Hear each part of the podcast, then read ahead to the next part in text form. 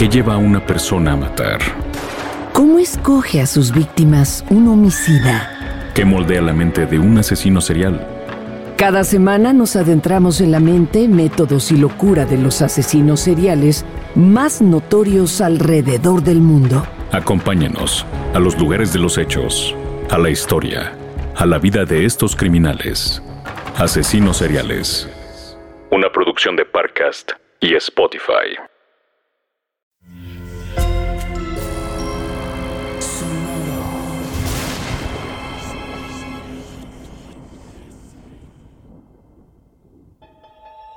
Portal Sonoro no se hace responsable de las visiones, pesadillas o encuentros cercanos del cuarto tipo que puedan suceder antes, durante o después de la experiencia. Para una experiencia sonora completa recomendamos audífonos para dejarte envolver por el mundo de experimentos retorcidos. Escucha bajo tu propio riesgo. Te doy la bienvenida al segundo episodio de este miniserial dedicado al experimento de Free City, en el cual la ciudad de Grafton, de manera voluntaria, redujo el papel del gobierno y el Estado al mínimo posible en aras de promover una supuesta libertad de sus habitantes. Un asunto que los osos negros de la zona también tuvieron en cuenta. Si no has escuchado el capítulo anterior de este miniserial, te recomendamos hacerlo antes de escuchar esta emisión para una mejor experiencia sonora. Ahora, escucha. Solo escucha el sonido de las manecillas Escucha cómo se desvanecen una a una. Es así porque ahora quizá hemos logrado que entres en un trance podcástico en el que dejarás de ser tú. Y hasta que escuches las manecillas de nuevo, mi voz te permitirá entrar a una más de las cabezas de los habitantes de Grafton. Sonoro presenta Experimentos Retorcidos. Y esta es la voz de tu anfitrión, Alejandro Joseph.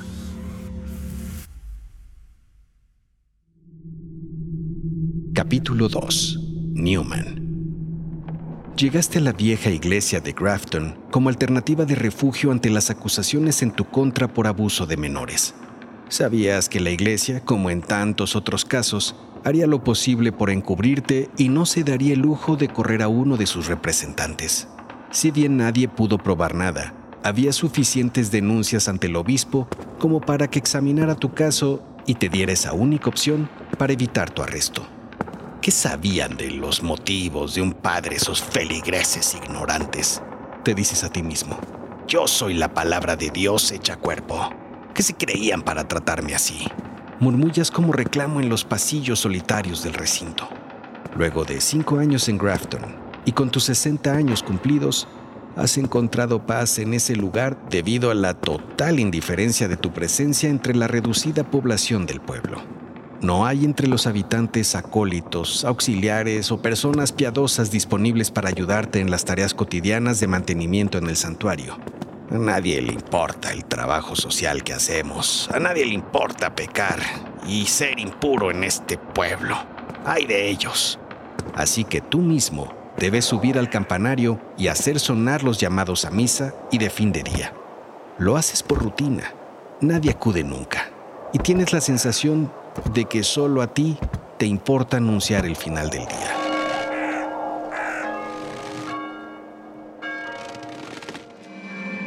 La poca importancia que los libertinos, como los llamas, daban a la iglesia desde hace casi tres siglos hizo que nunca se instalara cableado eléctrico los libertinos lo consideraban un gasto innecesario del Estado. El edificio es una ruina histórica en potencia que solo se sostiene por la mano de Dios. Por eso, el altar coronado por un gigantesco Cristo siempre doliente en cruz, lo iluminas todas las noches con unos cuantos hilos y tu paso por el edificio lo debes guiar con un viejo candil de mano. Gracias a él sabes que llegaste a la parte inferior de la escalera en espiral que baja del campanario te topas sin remedio con la triste escena del vitral de la fachada prácticamente roto en su totalidad, y por el que se cuela un aire helado en esta época del año. De la imagen original de Jesús implorando, solo quedan las manos en rezo del Mesías que apuntan atinadamente hacia el cielo, como pidiendo auxilio a su Padre. un rescate urgente de este mugroso pueblo que resulta ser piadosamente tu único refugio posible. Cierras la puerta frontal de la iglesia, que es la única entrada a la misma. Le pones un enorme candado. Lo haces así desde una época en que a unos vándalos les dio por entrar a robar todo lo que encontraran de valor, lo cual no era mucho. Así que, en venganza, habían tirado piedras al vitral hasta irlo quebrando por completo. Al menos nunca se llevaron el viejo órgano que se encuentra atrás del altar. Suspiras, te persignas al pasar por el altar y te diriges a tu estrecha y pequeña habitación al fondo del edificio. El cuarto solo tiene espacio para un perchero en el que ahora cuelgas tu sotana y para una cama individual arriba de la cual está una foto con tus compañeros del seminario y un enorme crucifijo que trajiste de un viaje al Vaticano. Giras la manivela de la lámpara de aceite hasta apagar la llama. Te metes a la cama y muy pronto te quedas dormido. A cierta hora de la madrugada, te despierta tu propia tos. Te provoca sentarte a la orilla de la cama.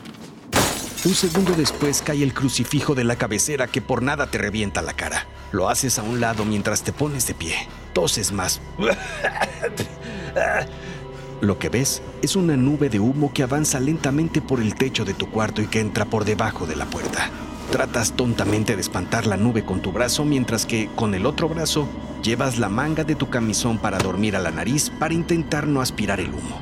Al intentar abrir la puerta de tu habitación, la manija de la misma está ardiendo, por lo que quema tu mano que queda punzando de dolor. Toses más.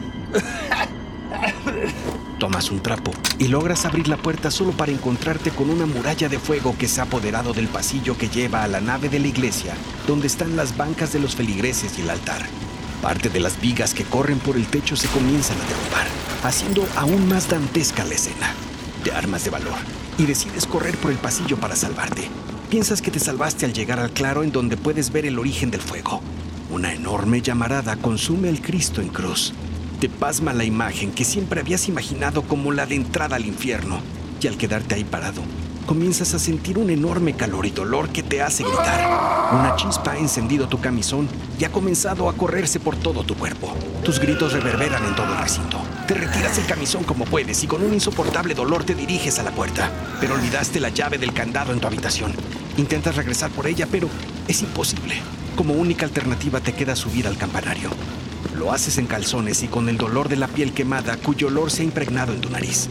Mientras subes, puedes escuchar el órgano de la iglesia sonar desafinado al hincharse por el aire.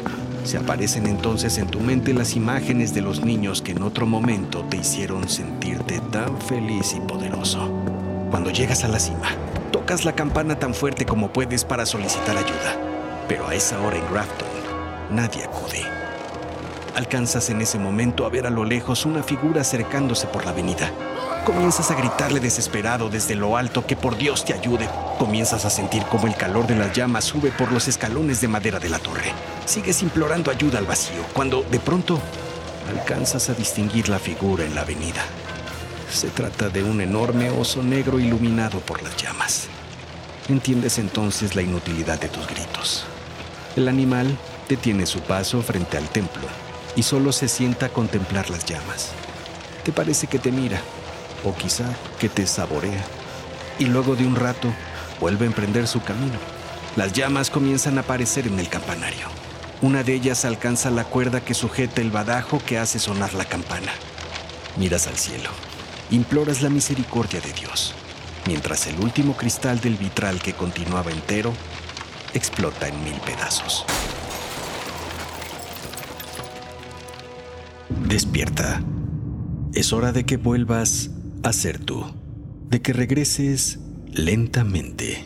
Escuchas las manecillas de nuevo una a una mientras te haces consciente de que no estás en una iglesia y de que la única campana que escuchas es la de tu cerebro llamándote a que escuches el tercer episodio de este miniserial de Experimentos Retorcidos.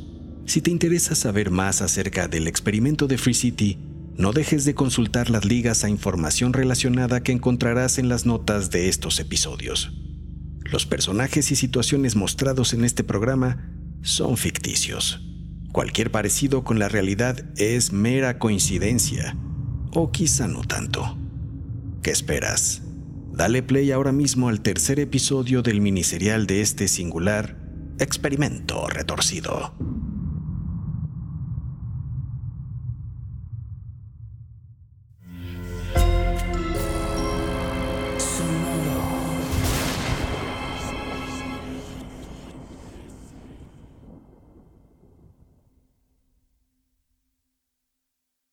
Hey guys, it is Ryan. I'm not sure if you know this about me, but I'm a bit of a fun fanatic when I can. I like to work, but I like fun too. It's a thing. And now the truth is out there. I can tell you about my favorite place to have fun Chumba Casino. They have hundreds of social casino style games to choose from, with new games released each week. You can play for free anytime, anywhere and each day brings a new chance to collect daily bonuses. So join me in the fun. Sign up now at ChumbaCasino.com. No purchase necessary. BGW. Void were prohibited by law. See terms and conditions. 18 plus.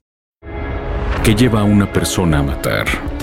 ¿Cómo escoge a sus víctimas un homicida? ¿Qué moldea la mente de un asesino serial?